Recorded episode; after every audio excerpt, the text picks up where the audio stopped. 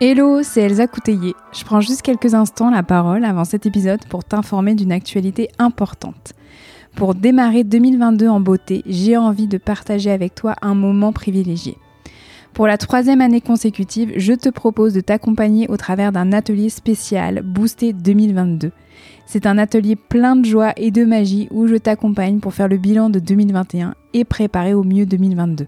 Alors ici, pas de to-do list, pas de bonne résolution mais une connexion à soi profonde pour faire la rétrospective de l'année passée, s'ancrer dans le présent et se connecter au meilleur pour l'année à venir. Au programme, hypnose, écriture intuitive, introspection, émotion, intention, visualisation.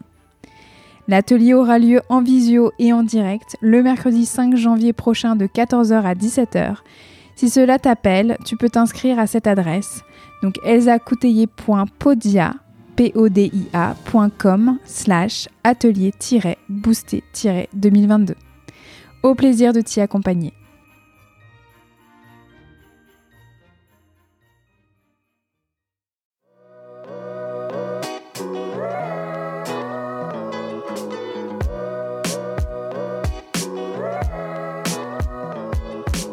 Bienvenue dans le podcast Accompagnante, le podcast des expertes de l'accompagnement et du changement. Je m'appelle Elsa Couteillé et je suis moi-même une accompagnante, une hypno, une hypnologue, praticienne en hypnose. Dans le podcast Accompagnante, vous trouverez un premier format d'épisode consacré totalement aux interviews d'expertes de l'accompagnement inspirantes. Je leur ai tendu un micro et je suis revenue avec elles sur leur pratique, leur parcours, leur vie, leur formation et sur tout ce qui les a amenées à être les accompagnantes qu'elles sont aujourd'hui. L'idée, c'est de faire entendre les voix d'expertes, de l'accompagnement et du changement pour qu'elles puissent à votre tour vous inspirer pour créer la pratique et la vie qui vous ressemblent. Dans Accompagnante, vous trouverez aussi un deuxième format où je prends la parole en solo pour revenir sur des thématiques plus précises concernant l'accompagnement, l'hypnose et le fait de devenir accompagnante justement et de construire son activité et sa pratique. Pour ne manquer aucun épisode d'accompagnante, je vous invite à vous abonner sur votre application de podcast préférée Allez, c'est parti pour un nouvel épisode. Je vous souhaite une très belle écoute.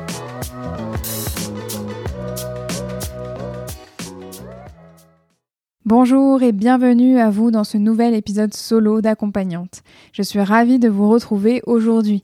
Je poursuis la série audio des épisodes solo consacrés au chemin de la reconversion professionnelle vers les métiers de l'accompagnement. Pour information, l'épisode du jour prend la suite directe du précédent épisode solo, l'épisode numéro 12, intitulé Mes 10 conseils pour tout déchirer en formation. Dans cet épisode numéro 12, je partageais avec vous plusieurs conseils que j'aurais aimé avoir quand je démarrais ma formation en hypnose à l'arche. Dans l'épisode solo d'aujourd'hui, nous allons imaginer ensemble que ça y est, ça y est, enfin, vous avez terminé votre formation, vous êtes certifié. Toutes mes félicitations, bravo, vraiment bravo de tout cœur. Vous prenez donc une photo avec votre certificat dans les mains, vous avez un large sourire sur le visage. D'ailleurs, je vous mettrai dans la description de l'épisode le post Instagram que j'avais publié moi aussi quand je partageais ma photo de célébration I did it à, moi. Voilà, vous aurez aussi euh, ce privilège de voir euh, ma tête le jour où j'ai récupéré mon certificat. En tout cas, voilà, vous partagez cette photo sur les réseaux sociaux. Vous êtes fiers et vous pouvez l'être vraiment. Soyez fiers de vous, c'est hyper important. Et après, ouais, après ça, eh bien, il n'y a plus qu'à. Hein. Vole, petit oiseau, déploie tes ailes et vole. Oui, mais comment? Vous l'aurez compris, aujourd'hui je vais commencer à vous parler de l'installation, du moment où ça y est, on y va pour de vrai. Alors je dis bien qu'on va commencer car il me faudra plus qu'un épisode solo pour traiter le sujet. En outre, début mai, je vous proposais une énorme boîte à questions sur mon compte Instagram, echypnose, au sujet de l'installation justement. C'était le moment de me partager vos questions, vos doutes, vos peurs, vos besoins. Merci à toutes les personnes qui ont pu en fait justement me donner ces éléments-là. J'ai tout noté absolument tout et j'ai catégorisé. Aujourd'hui, on commence par un point sur le module d'aide à l'installation que j'ai fait à l'Arche l'époque, sur le statut à choisir pour son activité et sur une grosse partie dédiée à vos questions concernant le lieu pour recevoir ses accompagnés. À nouveau, cela me semble évident, mais je tiens tout de même à le rappeler que les informations données ici sont liées à mon expérience et à ma vision des choses, de la vie, du monde, du système solaire et de la galaxie. Je vous invite donc, comme toujours, à prendre ce qui vous parle et à laisser ce qui vous parle moins. Je vais à nouveau le dire, faites les choses à votre sauce, il n'y a que vous qui pouvez savoir pour vous. Avant de rentrer dans le vif du sujet, il me reste une seule chose à vous dire. Je vais changer la fréquence de publication du podcast. Et oui, je vais passer de un épisode tous les 15 jours à un épisode toutes les 3 semaines. Pourquoi? Parce qu'avec l'été qui arrive et des projets pro et perso qui vont prendre plus de place ces prochaines semaines dans mon emploi du temps, cela va me permettre de rester sereine tout en préservant la qualité de ce que je vous transmets ici. N'hésitez pas à me suivre sur mon compte Instagram entre chaque épisode. Je publie très régulièrement du contenu, des posts, des éléments voilà, pour vous partager ma vie d'hypno. Si à un moment donné mon emploi du temps me le permet ou si je suis trop frustrée, il est fort possible que je reparte sur une publication tous les 15 jours. Je vous rappelle que toutes les ressources mentionnées dans l'épisode sont à retrouver dans la description de celui-ci sur mon site internet elsacouteiller.com slash hypnose sous le lien détail sur le lecteur de l'épisode. Allez, c'est parti pour ce premier volet sur l'installation. Je vous souhaite une très très belle écoute et je vous dis à dans trois semaines.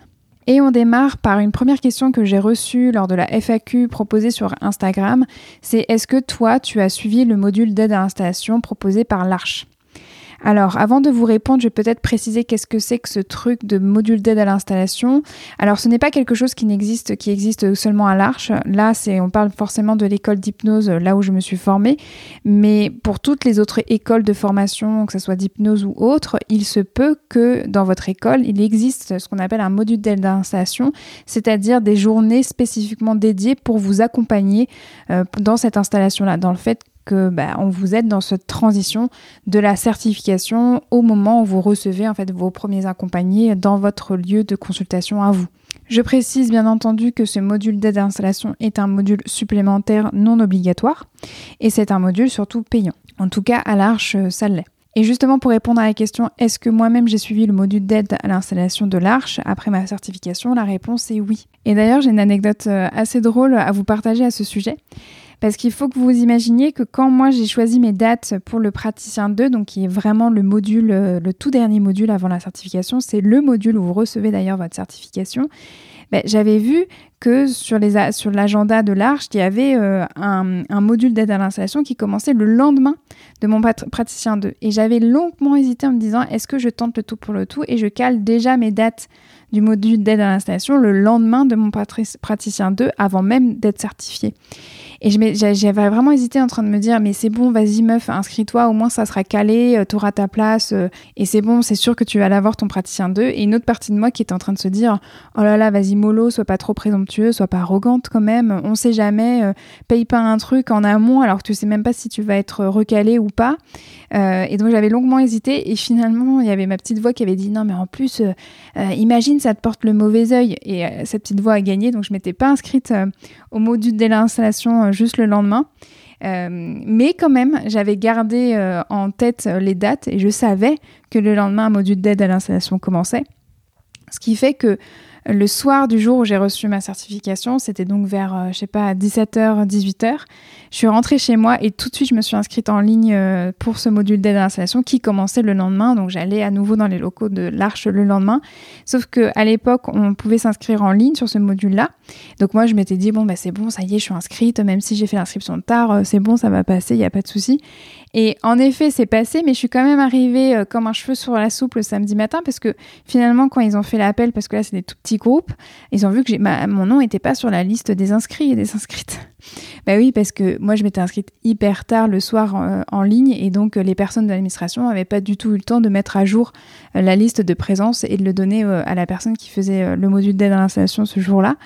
Donc, je suis arrivée comme un cheveu sur la soupe, mais c'était drôle et, j'ai été accueillie superbement bien. D'ailleurs, c'était Dominique Espaz qui, faisait à cette époque-là et qui continue à le faire d'ailleurs ce module d'aide à l'installation, mais qui est accompagné maintenant de Séverine Duhaut. En tout cas, voilà, j'étais prise un peu dans ce conflit de allez, vas-y, crois en toi, fonce et non, mais attends, sois pas trop arrogante, méfie-toi quand même, mauvais œil, tout ça, tout ça.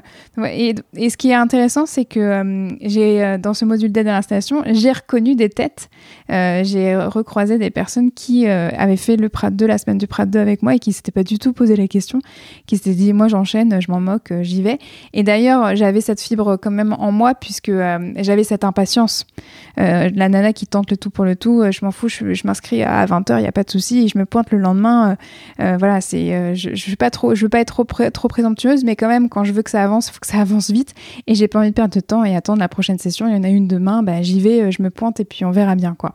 Voilà, donc euh, ça refait la boucle par rapport à, l'impatience que dont je vous ai déjà parlé, euh, cette fameuse émotion qui m'a beaucoup, beaucoup, beaucoup suivi lors de mes premiers pas dans le monde de l'accompagnement et qui m'accompagne quand même encore aujourd'hui beaucoup.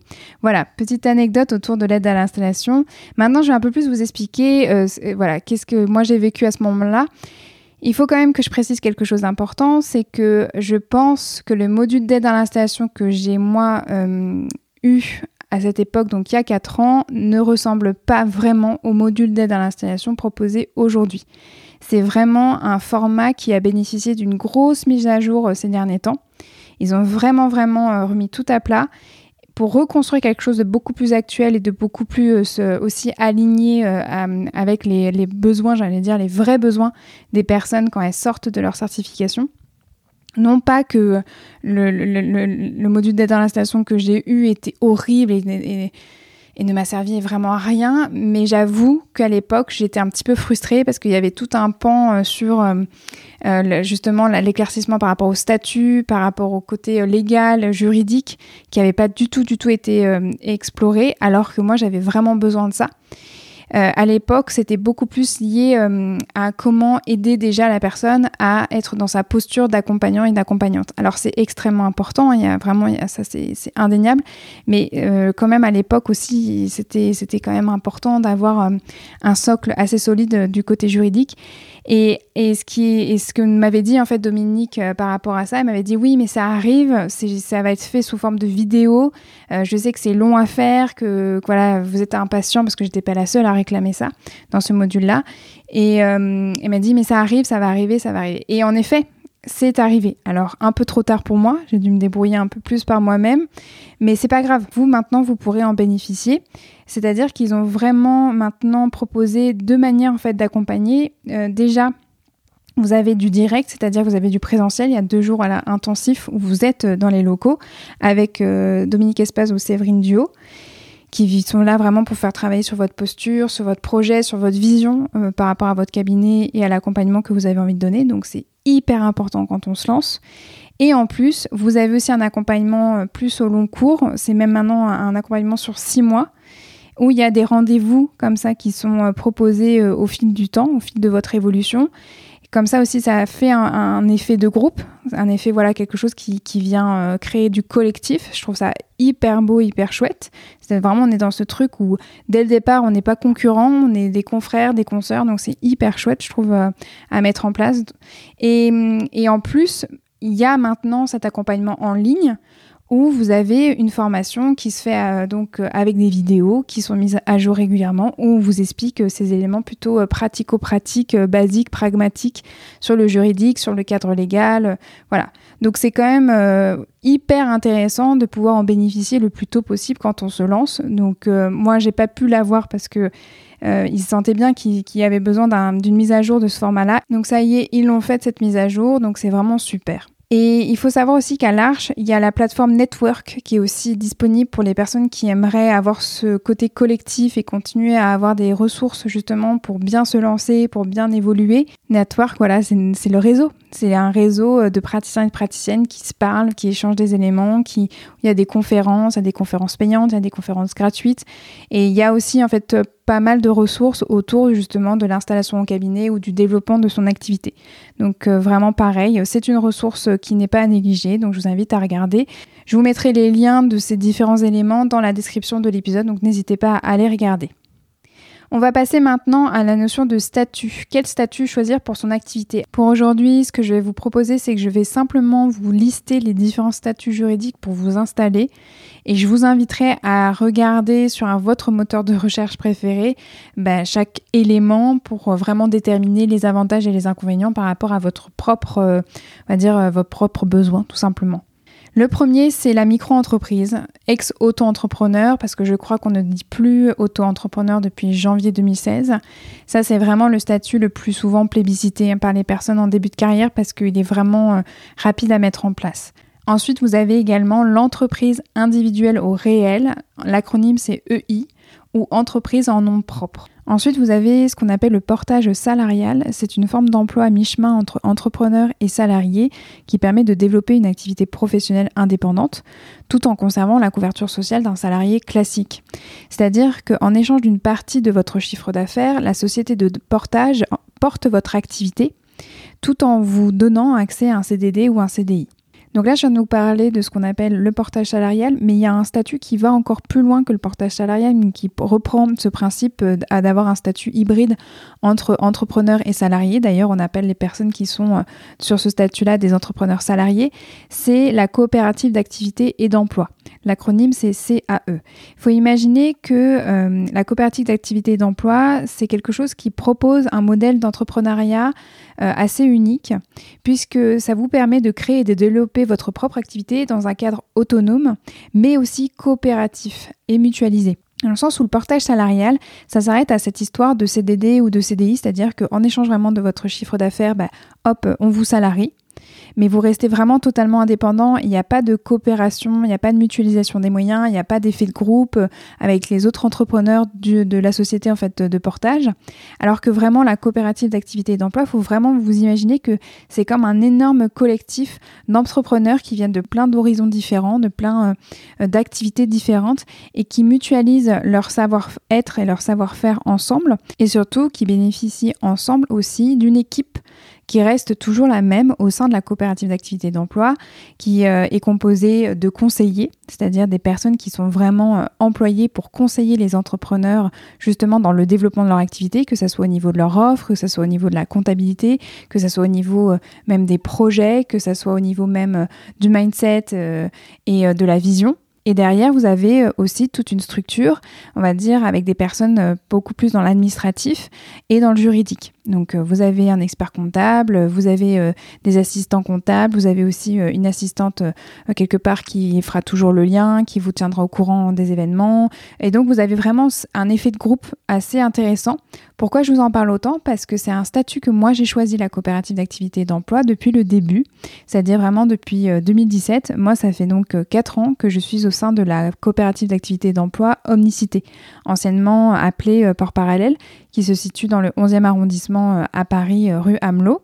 Et donc voilà, ils ont des locaux dans lesquels euh, très régulièrement on propose des formations, on propose des activités de groupe, on propose des labos voilà pour échanger entre les personnes qui sont du même secteur, par exemple un labo communication ou un labo bien-être où je rencontre euh, pour échanger euh, des personnes qui évoluent euh, sur les mêmes thématiques que moi, pour avoir cet effet très coopération et mutualisation des moyens et aussi des savoirs. Donc c'est comment être dans cette idée que je suis ok entrepreneur, mais autour de moi je ne suis pas seule. J'ai aussi un parachute avec un conseiller. Tous les six mois, je change de conseiller pour avoir quelqu'un qui va toujours me challenger pour pas que je, me repose sur mes lauriers. Et aussi derrière, j'ai aussi un parachute avec toute une activité, structure administrative autour de moi, ou si j'ai un souci, ou si j'ai besoin d'avoir un conseil juridique, je peux euh, solliciter la personne en, question. Alors bien sûr, ça, ça, ça a un coût, hein, c'est pas du tout gratuit. C'est-à-dire que je vous parlais tout à l'heure du portage salarial, où euh, en échange d'une partie de votre chiffre d'affaires, ben, la société de portage vous salariez. Ben, c'est exactement la même chose pour la coopérative d'activité d'emploi. Par exemple, Omnicité me prend 10% de mon chiffre d'affaires sur chaque mois euh, pour me salarier et aussi euh, bah, pour euh, quelque part me faire payer les, les, frais qui sont engendrés par toute la, structure autour, donc les conseillers, mais aussi toute l'équipe voilà, administrative. Donc c'est vraiment intéressant quand on veut se lancer et qu'on n'a pas envie d'être seul et qu'on a envie d'avoir plutôt une structure autour de soi. Voilà, je, vous invite à, jeter un œil. Alors euh, Omnicité, c'est pas du tout la seule euh, CAE euh, dans Paris. Vous en avez beaucoup d'autres. Je sais qu'il y en a une qui s'appelle Coopanam qui est aussi très connue. Voilà, donc je vous invite à regarder. D'ailleurs, il n'y en a pas que en région parisienne, il y en a aussi partout dans toute la France. Donc vraiment regardez si ça vous intéresse. Et à présent, on va enchaîner sur une grande partie qui va nous occuper jusqu'à la clôture de cet épisode, euh, parce que c'est une thématique où j'ai été vraiment beaucoup sollicitée durant la boîte à questions que je vous avais laissée sur Instagram. Et cette thématique, c'est le lieu de consultation. Comment et où recevoir ses accompagnés? Vraiment, j'ai eu plein, plein, plein, plein de questions là-dessus. Alors, ce que je vais vous proposer, c'est que je vais vous lister les différentes manières de recevoir ses accompagnés, euh, justement où, on peut euh, les recevoir. Et euh, je vais éclairer ces éléments-là de ma propre expérience.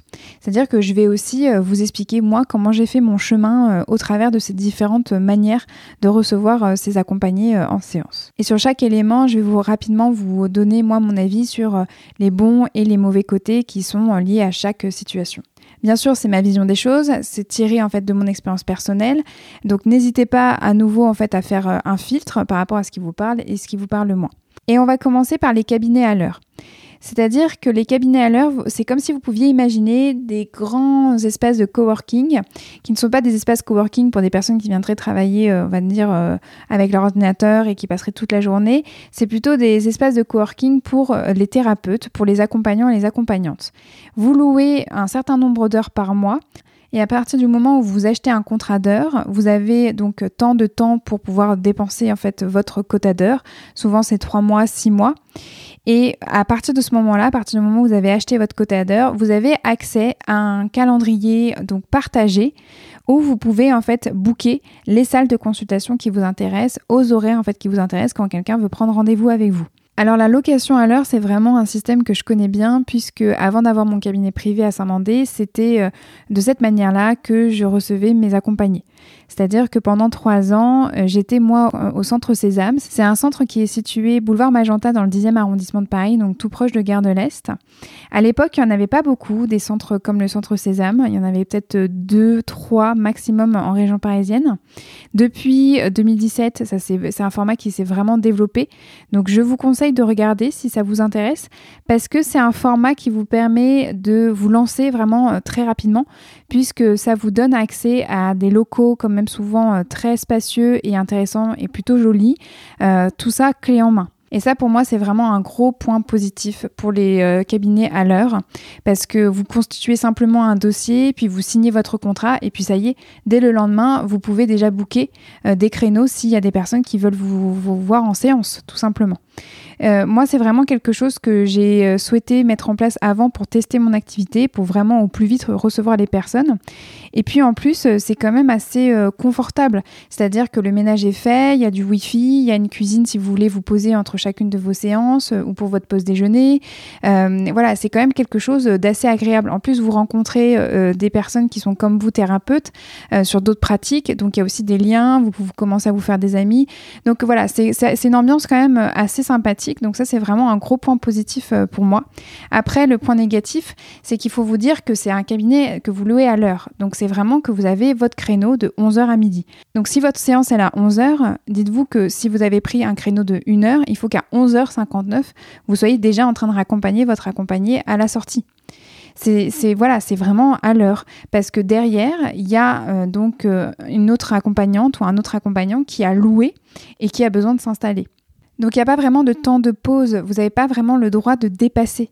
Et c'est ça qui est quand même assez euh, contraignant et ça demande parfois de la haute voltige parce qu'on est quand même sur un métier euh, de l'humain et la personne qui est en face de vous, ça se trouve euh, cinq minutes avant la séance, elle va vous lâcher une bombe ou elle va pouvoir enfin prendre conscience de quelque chose ou elle va traverser une énorme émotion et là vous allez regarder l'heure et vous allez vous dire waouh j'ai trois minutes voire quatre minutes max pour boucler la séance. Donc ça va vous forcer à vraiment tenir votre temps. Et finalement, c'est pas vraiment une si mauvaise chose Parce que moi, quand je discute avec des consoeurs qui se sont euh, lancées directement, euh, soit chez elles ou soit à domicile ou dans des cabinets où elles avaient vraiment euh, tout leur temps et qu'elles avaient des plages comme ça de pause entre chaque séance, ben, elles avaient tendance à déborder et au début à ne pas du tout, du tout tenir leur temps de séance. C'est-à-dire que leur tarif était annoncé pour une heure et finalement elles se retrouvaient à faire 1h15, 1h20, voire 1h30, voire beaucoup plus. Et c'est vrai que moi, avec le Centre Sésame, j'ai été un peu élevée à la dure, c'est-à-dire que ben, voilà, j'avais la personne en face de moi est booké une heure, moi je bookais ma salle une heure, et ben j'avais une heure pour faire la séance. Donc ça vous apprend vraiment à être dans le temps. Mais ça a un côté un peu stressant, ça c'est sûr. D'ailleurs, peut-être à l'occasion, je pourrais vous raconter ma toute première séance payée au Centre Sésame. J'ai eu vraiment, vraiment chaud, quoi. J'ai vraiment beaucoup, beaucoup, beaucoup transpiré ce jour-là. Un autre mauvais côté euh, au centre Sésame, c'est il y a le côté en fait des annulations. C'est-à-dire que quand bah, malheureusement votre accompagné vous pose un lapin parce que ça arrive, c'est-à-dire que vous vous êtes là, vous avez loué votre cabinet et puis si la personne ne vient pas, ben, c'est pour votre poche. Ça sera décompté de votre contrat euh, de location. Donc c'est comme si vous aviez eu votre séance alors que vous n'avez pas en fait euh, eu votre séance. Alors après à vous de voir en fait par rapport à vos politiques euh, justement tarifaires si vous faites euh, payer quand même la personne ou si vous lui demandez un dédommagement. Moi c'est ce que j'avais mis en place, c'est-à-dire que je leur demandais au moins de prendre en charge les frais de location pour que je ne perde pas une heure sur mon contrat.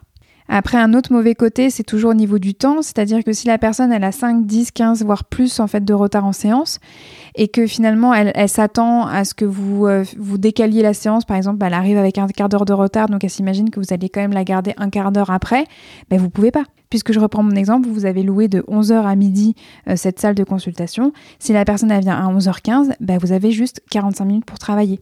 Et vous n'allez pas pouvoir déborder et, euh, aller jusqu'à midi 15. Donc ça, il faut vraiment être très très très clair avec les personnes que vous accompagnez sur les horaires, leur dire que c'est pas contre elles, mais que vous ne pourrez pas en fait rattraper leur retard derrière. Donc finalement, je pense que pour les personnes euh, voilà, qui ont pu faire l'arche, on vous a beaucoup parlé de comment poser son cadre de séance, comment aussi poser son cadre d'accompagnement. Je peux vous dire qu'avec un cabinet à l'heure, ça vous entraîne vraiment à poser votre cadre d'accompagnement et votre cadre en fait pour chaque séance parce que sinon vous ne vous en sortez pas, vous allez être stressé comme pas possible euh, vraiment sur chaque créneau de location euh, à l'heure. Je reviens sur cette notion de calendrier partagé, c'est-à-dire c'est un planning en commun où vous regardez les salles qui sont disponibles euh, donc dans le centre où vous louez à l'heure. Pourquoi je vous en reparle ben, C'est parce que ça m'est arrivé parfois d'avoir des demandes de rendez-vous et que quand je regardais finalement le calendrier partagé, je n'avais aucune salle de consultation disponible donc euh, au centre Sésame. Et ça c'est assez frustrant parce que vous avez envie de travailler, il y a quelqu'un qui a envie de travailler avec vous, mais vous n'avez pas en fait de salle disponible pour la recevoir. Et ça ça m'est arrivé souvent sur les créneaux du soir. Donc à partir de 17, toutes les séances à 17, 18, 19h, 20h, c'était très très compliqué de recevoir les personnes en soirée parce que c'était des créneaux qui étaient bookés euh, 15 jours, 3 semaines en fait en avance.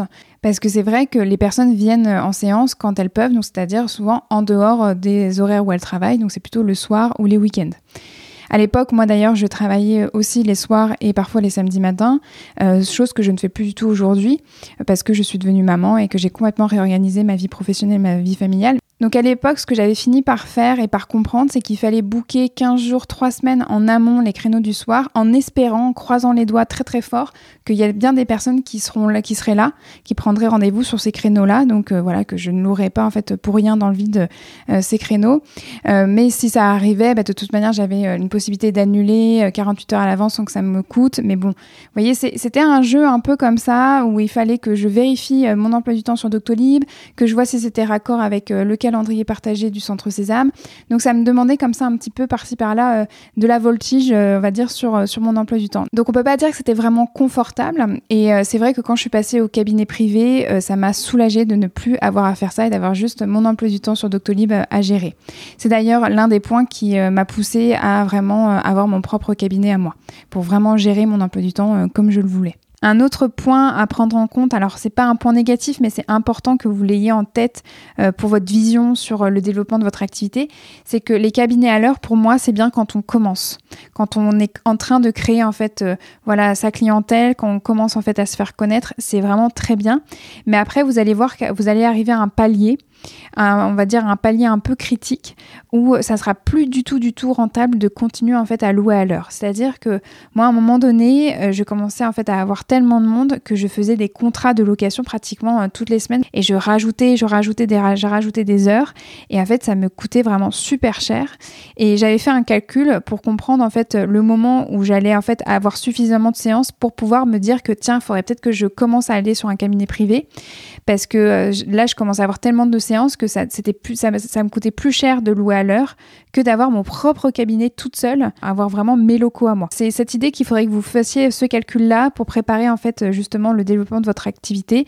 Vous dire, ok, à un moment donné, quand j'aurai tel nombre de séances par mois, bah il faudra que je quitte ce système de voilà de location à l'heure pour pouvoir avoir mon propre cabinet, mon propre cabinet privé.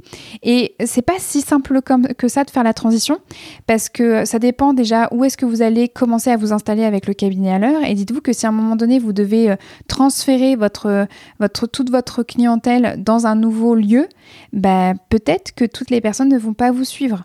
Peut-être que ça sera trop éloigné de là où elles ont commencé à vous connaître. Et donc, il faut un peu anticiper tout ça. Euh, moi, ça s'est plutôt bien passé parce que finalement, Saint-Mandé, c'est une, ville qui est facilement accessible en métro. Voilà, avec la ligne 1, ça se fait très rapidement de, de Nation. Et euh, donc, euh, avec Gare de l'Est, c'est pas si loin que ça. Donc voilà, ça a été faisable, mais quand même, j'ai senti à un moment donné une petite baisse de mon activité pendant la transition, ce qui est tout à fait normal. Et puis en plus, il y a quand même quelque chose euh, aussi par rapport à ça, et euh, vous allez comprendre quand je vais parler un peu plus en détail du cabinet privé. Mais c'est vrai que on s'habitue vite au tout compris on s'habitue vite au fait que euh, bah, quand on arrive, les locaux sont propres, euh, quand on arrive, euh, voilà, les locaux sont super beaux, il n'y a pas de déco à faire, tout est déjà fait et tout est en clé en main. Alors que quand vous avez votre propre cabinet à, vous, votre cabinet privé, bah, il y a un peu tout à faire. Il faut faire la déco, il faut créer une bonne ambiance, il faut faire le ménage. Il y a aussi les frais voilà, que vous n'aviez pas du tout quand, vous le, quand vous étiez en train de, de louer à l'heure. Alors c'était compris en fait dans votre forfait, mais, mais vous prenez un peu plus conscience de, de ce que c'est en fait d'avoir un cabinet privé et ça j'en reparlerai peut-être dans les mauvais côtés euh, à ce sujet dans quelques instants. Euh, il y a plein de frais en fait que vous n'aviez pas quand vous louiez à l'heure, alors que là vous les avez. Mais c'est la même chose quand vous, vous louez pour un cabinet privé ou un cabinet partagé. Je vous ai parlé donc des cabinets à l'heure avec euh, ces centres comme le Centre Sésame qui euh, louent euh, plusieurs salles de consultation dans un même espace, comme une sorte d'énorme espace de coworking, mais pour les thérapeutes ou les accompagnants et les accompagnantes. Mais il existe aussi une autre manière d'avoir en fait de la location à l'heure, c'est plutôt au travers de plateformes comme Cocoon Space. Donc c'est une plateforme qui a plusieurs lieux comme ça, mais répartis dans Paris où vous choisissez euh, bah, là euh, ce qui vous intéresse le plus ou ce qui est disponible et vous donnez directement rendez-vous à la personne dans ce lieu-là. Donc c'est comme un Airbnb cette fois, mais un Airbnb pour euh, bah, les thérapeutes ou les accompagnantes ou les personnes qui aimeraient avoir une salle de réunion, donc au travers de cette plateforme-là, vous choisissez les lieux qui sont disponibles à vos horaires. Vous regardez aussi les tarifs parce qu'ils diffèrent selon la taille euh, des lieux de, consultation ou les lieux de réunion. Et donc euh, vous louez ça et vous y allez, il y a un code et hop, vous recevez la personne directement sur place. Mais il n'y a pas tout le côté euh, salle d'attente ou salle de repos ou même collectif. À présent, je vais vous parler des cabinets privés. Donc c'est vraiment l'idée que bah, vous avez votre propre salle à vous, votre propre appartement, votre propre studio ou que vous louez en fait avec un, bail donc professionnel.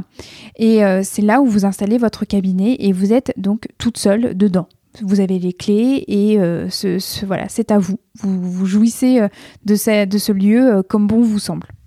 Et ce type de lieu de consultation-là, je le connais bien aussi, puisque depuis janvier 2020, c'est donc de cette manière-là que j'accueille mes accompagnés voilà, j'ai quitté le centre Sésame pour pouvoir vraiment avoir mon lieu à moi que j'ai décoré, que je me suis approprié pour recevoir en fait les personnes en séance. À l'époque, j'ai décidé de faire cette transition-là parce qu'il y avait eu plusieurs choses dans ma vie. C'était une époque où je venais d'être maman et en plus, je venais d'emménager euh, beaucoup plus loin que le Gare de l'Est. À l'époque, j'étais à Gare du Nord, donc Gare du Nord, Gare de l'Est, euh, c'était hyper rapide à faire, donc euh, c'était top. Mais je suis partie me mettre un peu plus au vert hors Paris intramuros, et donc ça me faisait beaucoup, beaucoup, beaucoup plus loin en fait pour aller jusqu'au centre Sésame. En plus, entre-temps, il y a eu la grande grève, les grandes grèves, je ne sais pas si vous vous rappelez, parce que ça semble loin tellement il s'est passé des choses entre-temps, mais il y avait les grandes grèves des transports en commun. C'était toute la période en fait des gilets jaunes et là vraiment ça ça m'a ça m'a achevé quoi. Donc j'ai décidé de, de, bouger. J'arrive à avoir un niveau d'activité peut-être ric-rac mais quand même qui commence à être suffisamment euh, euh, jouable pour avoir mon propre lieu de consultation à moi et donc j'avais commencé à me, à me, renseigner et puis à un moment donné euh, c'était comme une évidence où je me suis dit là en fait c'était très bien le cabinet à l'heure. Ça m'a vraiment aidé à me lancer mais là j'avais besoin d'autre chose. Je sentais qu'il fallait que je commence un nouveau cycle et donc j'ai choisi de m'installer dans un cabinet privé et non pas dans un cabinet euh, paramédical ou dans un cabinet, on va dire, euh, partagé avec euh, d'autres personnes parce que je suis quelqu'un en fait de plutôt introverti, de plutôt solitaire et j'avais songé quand même à le faire au début en me disant que ça serait intéressant d'avoir une sorte de synergie collective avec d'autres personnes, d'autres pratiques. Donc je m'étais dit ouais, ça serait quand même pas mal et en fait je m'étais dit à la fin pas du tout. je m'étais un peu renseignée autour de moi et les personnes qui étaient dans ce genre de cabinet là, c'était quand même assez rare qu'elles aient trouvé cette synergie euh, voilà, dont moi je rêvais. Donc je m'étais dit, bon, en fait, euh, si j'assume qui je suis, si j'assume profondément mon introversion, si j'assume profondément mon besoin d'être seule pour me ressourcer entre chaque séance, ben en fait, euh, ce qui me convenait le mieux pour moi, c'était vraiment d'avoir mon lieu à moi, mon cabinet privé à moi. Donc là, j'ai commencé pendant plusieurs semaines à chercher, à chercher, à chercher voilà, des locations qui seraient adaptées à mon besoin. Donc moi, j'avais vraiment envie d'avoir un petit espace salle d'attente, avoir aussi une cuisine, euh, bien sûr, bah, salle de bain, toilette, et puis euh, bah, une salle de consultation assez grande pour que les gens puissent se sentir bien. En plus, j'avais euh, vraiment envie d'être plutôt au rez-de-chaussée parce que quand on loue dans des plutôt des surfaces qui sont ou des résidences qui sont liées à de l'habitation, c'est beaucoup plus simple quand on est au rez-de-chaussée d'avoir en fait l'autorisation de la copropriété ou même l'autorisation de la mairie pour pouvoir exercer là. C'est-à-dire que moi, je n'ai pas en fait cherché un bureau. Moi, j'avais dans l'idée de louer un studio ou un petit un tout petit appartement pour en faire en fait un lieu professionnel. Donc de passer d'un statut voilà où il y a un usage d'habitation à un usage professionnel. Et c'est pas non plus un usage mixte parce que là, moi, je n'habiterai pas dedans. J'ai cherché, j'ai cherché, j'ai un petit peu galéré parce que c'était pas si simple de rentrer dans les critères moi que je m'étais imaginé et en plus c'était pendant la période des grèves de transport donc euh, il y avait un peu euh, tout qui était euh, figé qui était un peu en statu quo à cette époque-là mais j'ai quand même réussi à trouver cet appartement euh, maintenant qui est à Saint-Mandé euh, et j'y suis vraiment très très très bien. Alors les bons et les mauvais côtés d'un cabinet privé. Euh, pour moi, le plus gros point positif, c'est évidemment l'idée que bah, c'est mon lieu à moi. Donc j'ai pu faire ma déco, j'ai pu vraiment m'approprier totalement cet espace, le faire mien. Je pense que vous m'avez déjà entendu sur les épisodes solo ou même sur les épisodes interview demander aux accompagnées euh, est-ce qu'elles ont un style, comment elles ont trouvé leur style. Et c'est vrai que pour moi, c'était important de pouvoir trouver mon lieu à moi pour y mettre ma, patte et sentir que je pouvais vraiment euh, y mettre mon style. Donc le gros point positif pour moi, c'est vraiment cette idée que c'est votre lieu à vous c'est vraiment votre lieu à vous. Je sais pas, je sais pas comment euh, dire ça autrement. Je, je vais pas passer euh, trois heures en fait à faire un monologue là-dessus. C'est voilà, c'est pour moi c'est incroyable de se dire que bah ouais, c'est mon cabinet à moi. Et pour moi, c'était d'autant plus appréciable parce que comme euh, pendant des années, j'étais sur ce système de location à l'heure, eh ben d'un coup, j'ai pu assouplir mon cadre d'accompagnement. J'ai pu aussi m'enlever une certaine pression par rapport au timing, où je pouvais vraiment bah, prendre beaucoup plus de pauses dans la journée. je pouvais aussi me dire que si j'avais un lapin ou une personne qui arrive en retard, ben, je pouvais beaucoup plus moduler finalement mon, mon emploi du temps. Donc ça m'a vraiment allégé. Et puis bien sûr, d'avoir son propre cabinet privé, ben, c'est aussi d'avoir la possibilité de choisir son lieu, mais aussi choisir euh, sa zone géographique. Et moi, forcément, euh, jeune maman, je me suis rapprochée de mon domicile et ça, euh, c'est inestimable. En outre, c'est vrai que moi, ce cabinet-là, je l'ai aussi choisi parce que la salle de consultation, elle est assez grande, elle fait 20 mètres carrés. Et j'avais l'idée de pouvoir animer sur place des petits ateliers d'hypnose ou d'auto-hypnose. En tout cas, ça, c'était à l'époque avant le Covid, même si j'espère encore pouvoir densifier euh, cette part de mon activité-là. Je n'ai pu que donner quelques petits ateliers par-ci par-là euh, pour le moment. Mais bon, il faut rester dans l'espoir, il faut rester optimiste. Après, pour les mauvais côtés, on va dire, en tout cas les côtés qui sont moins avantageux ou qui font moins plaisir, bah forcément, ça a un coût aussi d'avoir son propre cabinet à soi. C'est-à-dire que comme c'est un cabinet privé, vous ne le partagez avec euh, aucune autre personne. moi, en tout cas, c'est mon cas. C'est vraiment, c'est toute la semaine, il n'y a que moi dedans bah forcément, bah, le loyer, euh, c'est pour moi toute seule. Donc forcément, c'est quelque chose à prendre en compte. Bah, vos charges sont beaucoup plus importantes quand vous louez votre propre lieu à vous. Et comme je vous disais il y a quelques instants, il y a plein de frais auxquels on ne pense pas. euh, qui sont quand même importants, puisque ça, plus ça, plus ça, plus ça, ben, en fait, euh, par mois, ça fait quand même beaucoup. Pour vous faire une liste rapide des frais que vous pourriez avoir si vous décidez de vous lancer dans votre propre cabinet privé, ben, c'est directement tout ce qui est lié, par exemple, à l'ameublement. C'est-à-dire que vous louez un espace qui est vide, donc il faut le meubler, il faut vraiment voilà, vous approprier les lieux. Peut-être qu'il y aura aussi des frais liés à la redécoration pour qu'ils puissent vraiment euh, bah, ressembler à ce que vous avez en tête pour recevoir vos accompagnés sur place. Et dans les frais à prendre en compte tous les mois, vous avez aussi tout ce qui est lié à l'eau, à l'électricité, aux assurances, à Internet. Comme je vous disais euh, il y a quelques instants, bah, ça au centre Sésame, tout ça c'était compris. Sauf que là, bah, comme vous êtes toute seule, c'est pour vous. Une autre manière de recevoir vos accompagnés, c'est ce qu'on appelle les tiers-lieux.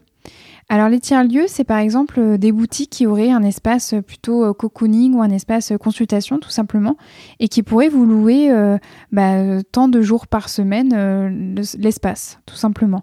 Et puis vous avez aussi des centres par exemple de bien-être, de yoga ou des centres de massage qui ont des salles de consultation et qui vous louent par exemple tous les jeudis cette salle-là et qui donc vous font payer la location pour un jour par semaine.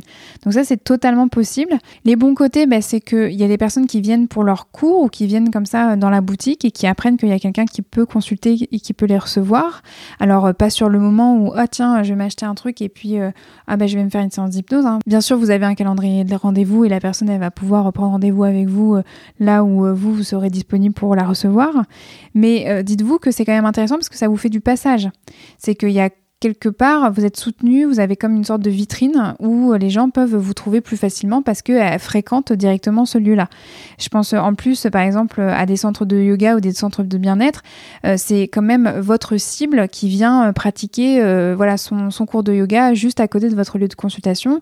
Donc euh, voilà, vous pouvez passer une tête, vous pouvez glisser des flyers un peu partout. Et donc vous avez quand même quelque part des gens qui pourraient régulièrement venir à vous tout simplement. J'ai essayé de penser à des points négatifs concernant ce type de location de cabinet, mais je vous avoue que je n'en trouve pas parce que je ne connais pas bien euh, cette modalité-là. Donc euh, je laisse les personnes qui euh, connaîtraient, qui voudraient en fait laisser leur témoignage à ce sujet, me contacter par exemple sur Instagram at echypnose pour qu'on puisse en parler et que je puisse partager bah, vous, votre avis à vous, votre vision des choses si vous, vous connaissez bien ce type de cabinet-là.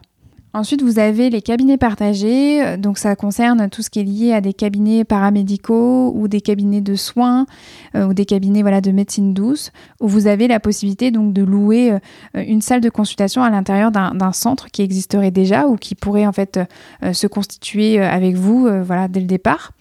Donc, c'est vraiment, vous louez une salle, alors soit toute la semaine ou soit certains jours de la semaine et vous partagez les locaux avec des accompagnants de différentes pratiques. Et au sujet des cabinets partagés, j'ai eu une question dans la boîte à questions où il y avait une personne qui me demandait combien il fallait compter par mois minimum pour un cabinet partagé à Paris. Donc pour répondre à cette question, je suis allée sur le site internet Caducé, C-A-D-U-C-E-E. -E. Je vous mettrai le lien euh, dans la description de l'épisode. Euh, sur ce site-là, vous avez différentes annonces voilà, qui, qui, qui tourne autour du monde du médical et du paramédical. Et c'est un site qui est assez connu parce que vous avez beaucoup, beaucoup d'annonces, euh, voilà, où quand vous cherchez une location de cabinet, vous pouvez facilement trouver. Et là, typiquement, je suis tombée sur une annonce qui date vraiment de début juin où il y avait une personne qui proposait de louer une salle de consultation dans un cabinet partagé dans le deuxième arrondissement. Euh, il faisait, je crois, 30 euh, mètres carrés en tout. La salle de consultation qui était disponible, elle faisait 15 mètres carrés. Et au niveau des tarifs, je les ai notés pour que vous puissiez justement avoir une idée. Il faut compter pour un jour par semaine entre 200 et 250 euros par mois. Pour deux jours par semaine, c'est 500 euros par mois. Pour trois jours par semaine, c'est 700 euros par mois. Et pour quatre jours par semaine, c'est 900 euros par mois. Donc concrètement, si vous voulez travailler lundi, mardi, mercredi, jeudi dans ce lieu de consultation-là, ça vous coûtera 900 euros par mois. Et vous aurez accès non seulement à la salle de consultation, mais de ce que j'ai compris, il y a aussi une kitchenette, une salle de bain et une salle d'attente. Les points positifs concernant les cabinets partagés, ben, c'est comme son nom l'indique, c'est que c'est partagé. C'est-à-dire que bah, vous avez euh, euh, cette possibilité de partager les frais, de partager le loyer, mais aussi de partager, et c'est ce que je vous souhaite aussi, une ambiance, une synergie de pratique, une certaine vision collective de l'accompagnement. Ce qui est super quand ça fonctionne bien, ce genre de synergie collective dans un cabinet partagé, c'est que vous pouvez euh, vous recommander les uns les autres. Et en plus, vous pourriez même comme imaginer un parcours de soins. Là, vraiment, si vous êtes dans ce cas-là, vous êtes la personne la plus chanceuse du monde. Quoi. Je vous le souhaite vraiment de tout cœur, mais je sais que c'est pas si fréquent que ça. Mais je vous le souhaite quand même, et je pense que c'est possible. Surtout qu'il y a de plus en plus, voilà, de cabinets partagés qui se créent, j'ai envie de dire, from scratch, où il y a des personnes qui se choisissent en amont et après qui choisissent le lieu et qui construisent vraiment bah, ce parcours de soins avec cette vision particulière de l'accompagnement euh, au sein même du projet euh, du lieu. Donc ça vraiment c'est le côté hyper beau des cabinets partagés, c'est vraiment le partage, c'est-à-dire que oui on partage les frais, mais aussi on pourrait aller jusqu'à même partager une vision de l'accompagnement. Et euh, ça c'est magnifique. Et donc là, on va arriver sur les points plutôt négatifs concernant les cabinets partagés. Bah, c'est souvent quand justement il n'y a pas cette vision collective, où il n'y a pas ce partage ou cette synergie. Et donc vous allez euh, partager le, lieu, le lieu même, on va dire, du centre euh, paramédical, mais vous allez peut-être même partager votre lieu de consultation, donc votre salle de consultation. Et ça se trouve, bah, ça ne sera pas euh, votre déco, ou ça sera peut-être pas les jours qui vous arrangeront le plus, ou les horaires qui vous arrangeront le plus. Ça se trouve, il y aura en plus des obligations tarifaires ou des, façons de faire qui ne vous conviendront pas vraiment et vous serez obligé quand même de vous y soumettre parce que c'est le règlement finalement du centre. Euh, voilà, donc il y a quand même des choses à prendre en compte. Donc faites bien attention, ne soyez pas trop en fait dans le fantasme idéaliste, euh, voilà que tout le monde se connaît, c'est merveilleux et ça sent la tarte aux pommes et il y a un parcours de soins magnifique. Alors moi je vous le souhaite, hein, vraiment faut être euh, dans l'espoir et, et optimiste, vraiment si c'est ça qui est important pour vous, mais faites-le. Mais limite, j'ai envie de vous dire, faites-le from scratch. Euh, parce que je trouve que le point négatif, c'est que quand on arrive dans un cabinet partagé, moi c'est ce que j'ai senti, c'est très difficile de trouver des, jours ou des horaires qui vous conviennent vraiment. Parce que typiquement, je vais vous parler de mon expérience. Avant de me décider d'avoir vraiment mon cabinet privé, moi j'ai essayé de m'insérer dans des cabinets partagés et euh, souvent on me refilait un peu les horaires ou les jours euh, dont personne ne voulait ou on me refilait la salle qui était la plus moche, si j'arrivais un peu la dernière. Donc, euh, bon, je ne suis pas en train de dire que c'est tout le temps le cas, mais moi, c'est ce que j'ai senti, c'était mon expérience.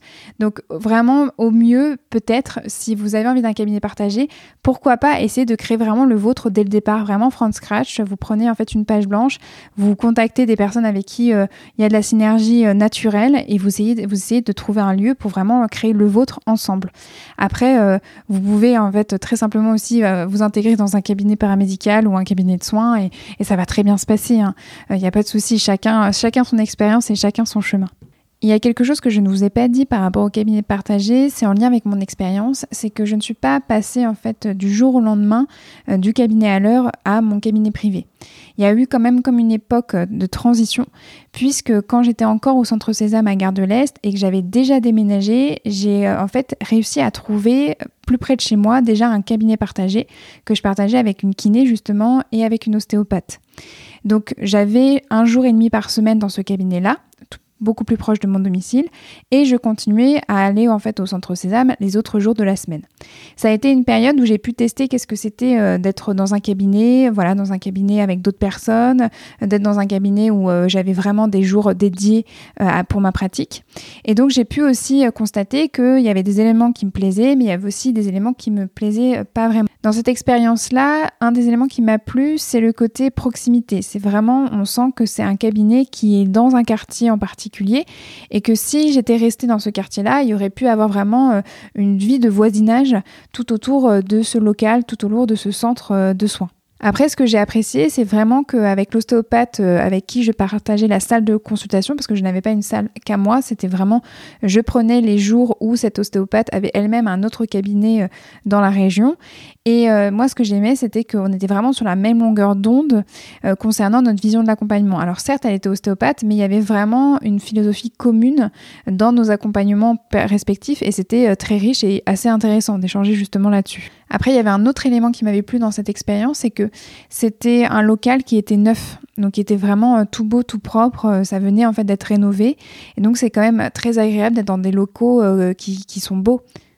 Après, ce qui m'avait moins plu dans cette expérience, c'est que même si les locaux étaient neufs, je trouvais qu'ils n'étaient pas du tout assez insonorisés. C'est-à-dire que moi, quand j'étais dans ma salle de consultation et que la kinésithérapeute de l'époque était dans sa salle de consultation, j'entendais tout. Et donc, je sais que mes accompagnés entendent tout également. Et ça, vraiment, c'était gênant parce que euh, forcément, euh, c'était une kinésithérapeute et donc, euh, bah, elle coachait les personnes, elle faisait quand même pas mal de bruit. Et donc, il y avait comme une certaine interférence justement dans mes séances. Il y avait un autre élément qui pesait lourd euh, concernant ce cabinet-là, c'est que la salle de consultation n'avait pas de fenêtre. Et ça m'a permis de prendre conscience que j'avais vraiment besoin d'avoir euh, une ouverture sur l'extérieur. J'avais besoin au moins d'une seule fenêtre dans ma salle de consultation. J'ai vraiment ressenti ça comme un, besoin si un jour je devais vraiment m'installer quelque part euh, sur le long terme, il me fallait une fenêtre. Et ça, je l'avais déjà senti au Centre Sésame, parce que comme je vous disais, au Centre Sésame, il y avait plusieurs salles de consultation, toutes avaient des fenêtres, mais il y en avait, il y avait un cabinet qui n'avait pas de fenêtre. Et c'était vraiment la salle de consultation que je détestais en fait louer, ou en tout cas, euh, je rechignais à la louer, même quand il restait qu'un seul créneau disponible et que c'était dans cette salle. Je traînais des pieds en fait pour, euh, louer euh, cette salle-là. moi, j'ai vraiment besoin d'avoir une ouverture, d'avoir un horizon et de pouvoir aussi aérer. Alors, ça va vous paraître peut-être bizarre, mais c'est vraiment un besoin vital pour moi de pouvoir ouvrir la fenêtre et d'aérer entre chaque séance. Et d'ailleurs, euh, je pense que tous mes accompagnés qui sont déjà venus me voir à Saint-Mandé euh, ou même euh, au centre Sésame m'ont toujours vu aérer la salle de consultation entre deux séances. Toujours, toujours. En plus, le Covid est passé par là depuis. Il est devenu vital et essentiel d'aérer sa salle de consultation entre deux séances. En tout cas, cette expérience de transition m'a vraiment été utile. J'ai vraiment apprécié le travail avec cet ostéopathe. C'est vraiment grâce à elle que j'ai pu tester ce format-là et que j'ai vraiment pu sentir que, en fait, moi, mon truc, c'était d'être seule.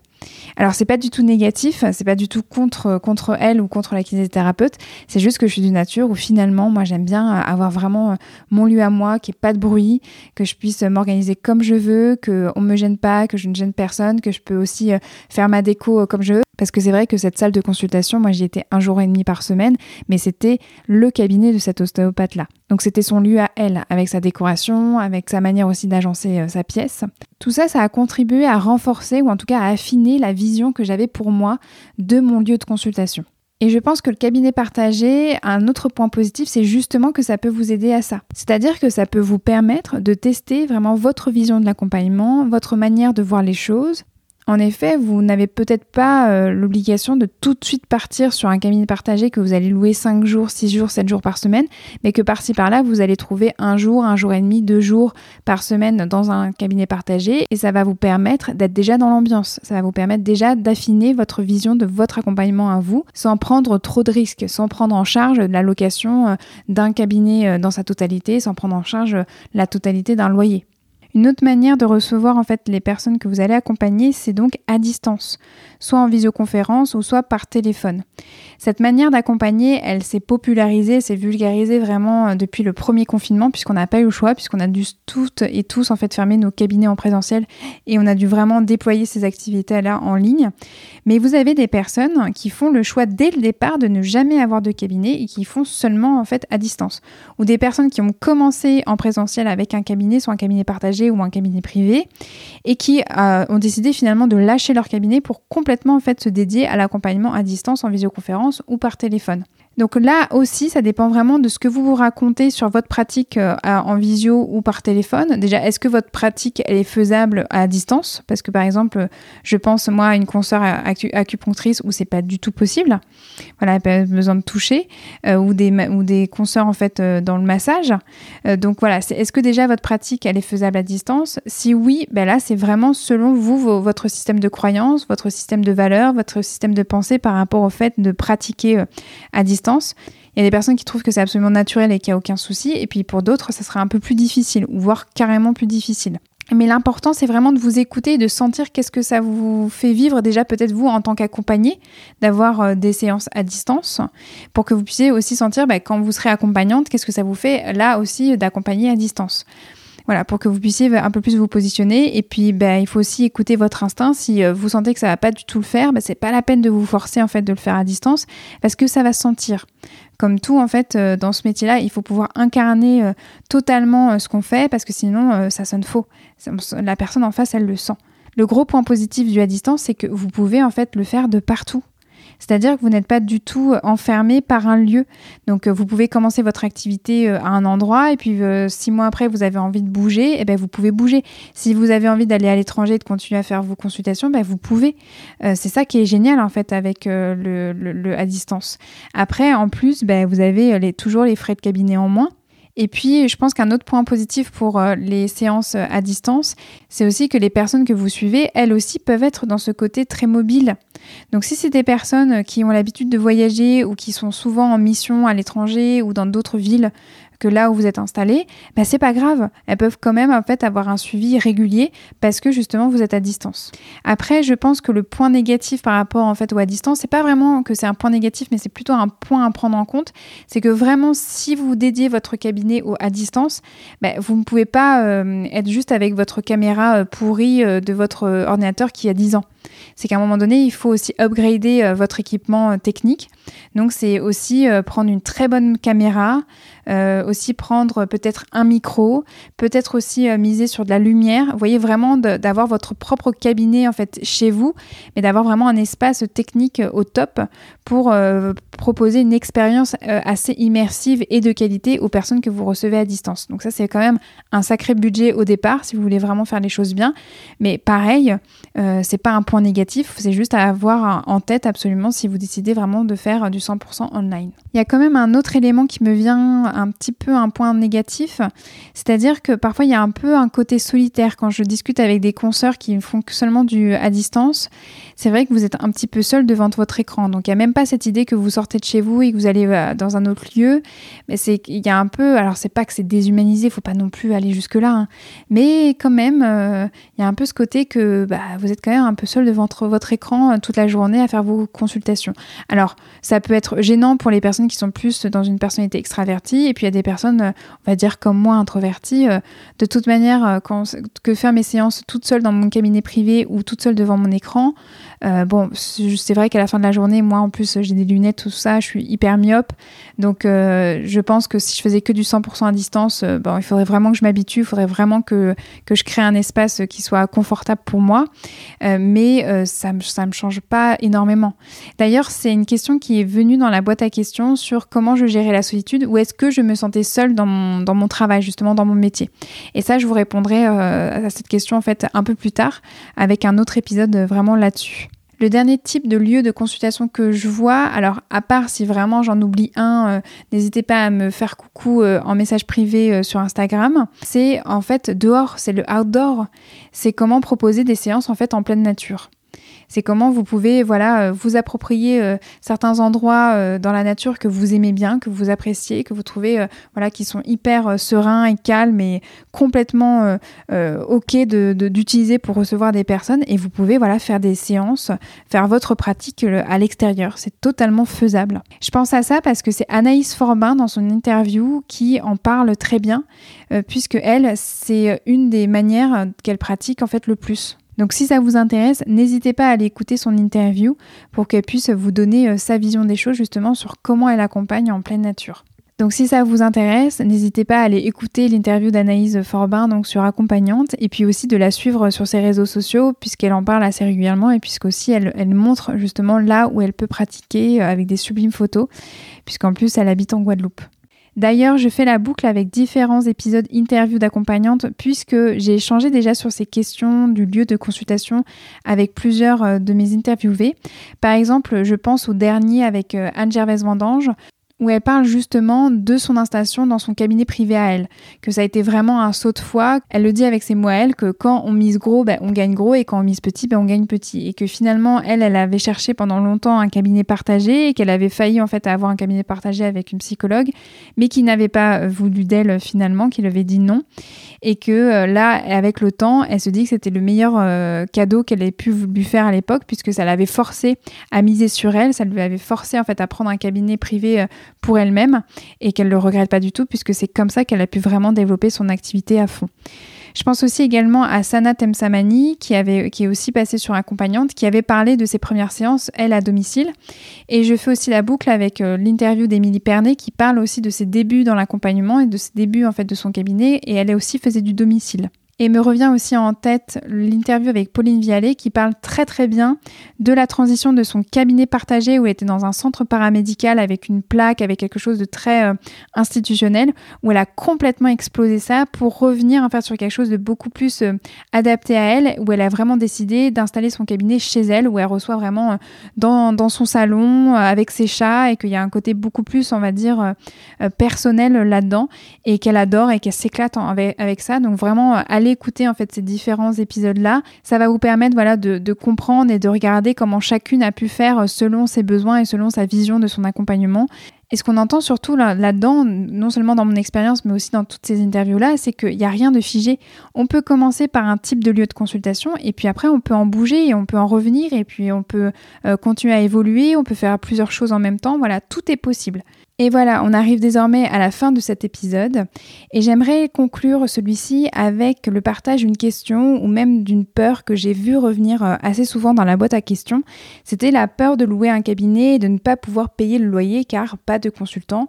Et j'ai même reçu cette question, c'est comment gérer le coût de la location au début du cabinet? Eh bien pour vous répondre, j'ai envie de vous dire que c'est vos économies de départ, c'est votre trésorerie personnelle qui va vous être utile en attendant que votre trésorerie, euh, on va dire professionnelle, soit suffisamment constituée pour vraiment prendre le relais.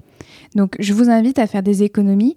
Je vous invite aussi à croire en l'avenir, à croire vraiment en vous, à faire un joli saut de foi et de vous dire que ça va fonctionner et que de toute manière vous allez tout faire pour que ça fonctionne.